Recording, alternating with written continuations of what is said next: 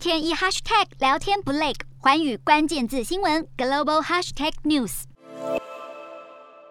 特斯拉执行长马斯克似乎有意将亚洲的生产重心转往印尼。十六号，印尼总统佐科威与马斯克在美国德州见面，讨论特斯拉在印尼投资的可能性。在这次会议当中，马斯克表示，印尼有很大的潜力，在许多事务上都有可能成为合作伙伴。而目前，全球汽车制造商都抢着确保电池原料供应，并要降低对中国的依赖，因此许多大厂相继在印尼投资并发展生产电池等计划，而身为全球镍资源储量最大的国家，佐科威也表示愿意积极发展以镍为基础的电动车产业，而多年来试图与特斯拉在电池投资上达成协议，目标甚至还包括马斯克的太空公司 SpaceX。因此，这次双方的会面都希望能够为未来的合作打下良好的基础。